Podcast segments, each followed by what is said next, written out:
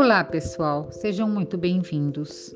Aqui quem fala é a Malu e hoje vamos continuar com o 49 episódio de estudo do livro Jesus no Lar, de Francisco Cândido Xavier, pelo espírito de Neio Lúcio, numa série de 50 capítulos.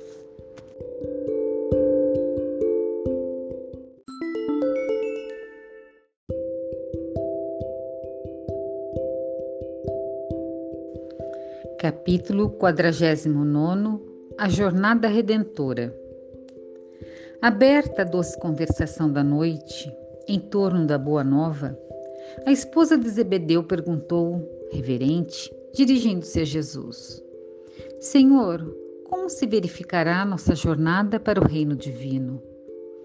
O Cristo pareceu meditar alguns momentos e explanou.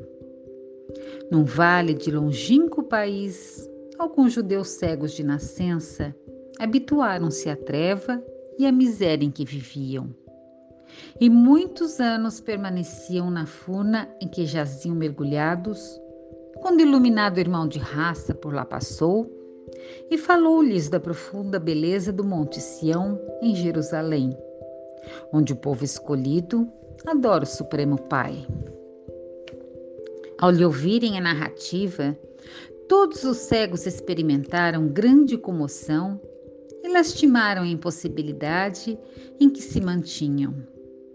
O vidente amigo, porém, esclareceu-lhes que a situação não era irremediável. Se tivessem coragem de aplicar a si mesmos determinadas disciplinas, com abstinência de variados prazeres da natureza inferior a que se haviam acostumado nas trevas, poderiam recobrar o contato com a luz, avançando na direção da Cidade Santa.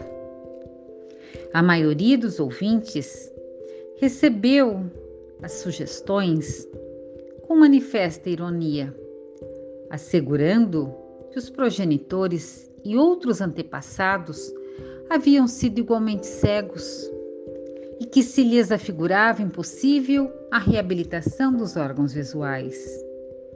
Um deles, porém, moço corajoso e sereno, acreditou no método aconselhado e aplicou.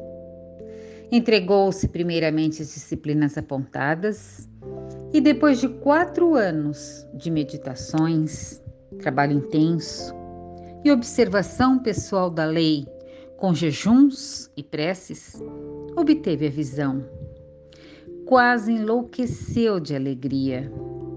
Em êxtase, contou aos companheiros a sublimidade da experiência, comentando a largueza do céu, a beleza das árvores próximas. Contudo, ninguém acreditou nele. Não obstante ser tomado por demente, o rapaz não desanimou.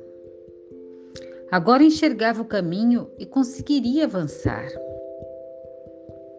Ausentou-se do vale fundo, mas, sem qualquer noção de rumo, vagueou dias e noites em estado aflitivo.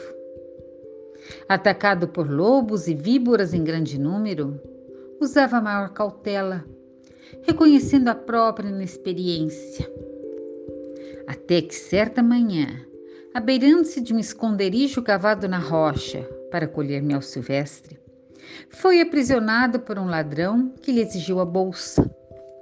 Entretanto, como não possuísse dinheiro, deixou-se escravizar pelo malfeitor, que durante cinco anos sucessivos o reteve em trabalho incessante. O servo, porém, agiu com tamanha bondade multiplicando os exemplos de abnegação, que o espírito do perseguidor se modificou, fazendo mais brando e reformando-se para o bem, restituindo-lhe a liberdade. Emancipado de novo, o crente fiel recomeçou a jornada, porque a ânsia de alcançar o templo divino povoava-lhe a mente pôs-se a caminho, distribuindo fraternidade e alegria com todos os viajores que lhe cruzassem a estrada. Mas, atingindo um vilarejo onde a autoridade era exercida com demasiado rigor, foi encarcerado como sendo um criminoso desconhecido.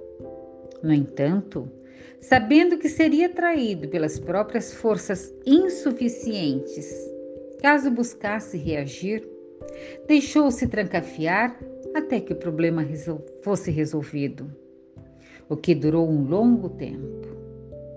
Nunca, entretanto, se revelou inativo no exercício do bem.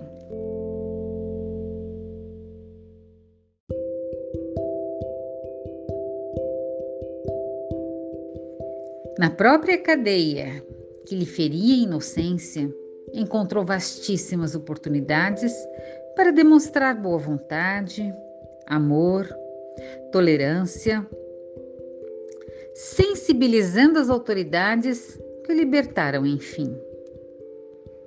O ideal de atingir o santuário sublime absorvia-lhe o pensamento e prosseguiu na marcha. Todavia, somente depois de 20 anos de lutas e provas, das quais sempre saía vitorioso, é que conseguiu chegar ao Monte Sião para adorar o Supremo Senhor.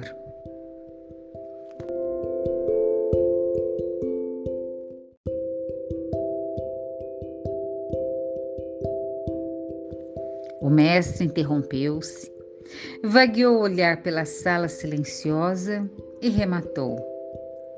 Assim é a caminhada do homem para o reino celestial. Antes de tudo, é preciso reconhecer a sua condição de cego e aplicar a si mesmo os remédios indicados nos mandamentos divinos. Alcançado o conhecimento, apesar da zombaria de quantos o rodeiam em posição de ignorância, é compelido a marchar por si mesmo, e sozinho quase sempre, do escuro vale terrestre para o monte da claridade divina, aproveitando todas as oportunidades de servir indistintamente, ainda mesmo aos próprios inimigos e perseguidores. Quando o seguidor do bem compreende o dever de mobilizar todos os recursos da jornada em silêncio, sem perda de tempo com reclamações e censuras, que somente denuncia inferioridade, então estará em condições de alcançar o reino dentro do menor prazo, porque viverá plasmando as próprias asas para o voo divino, usando para isso a disciplina de si mesmo e o trabalho incessante pela paz e alegria de todos.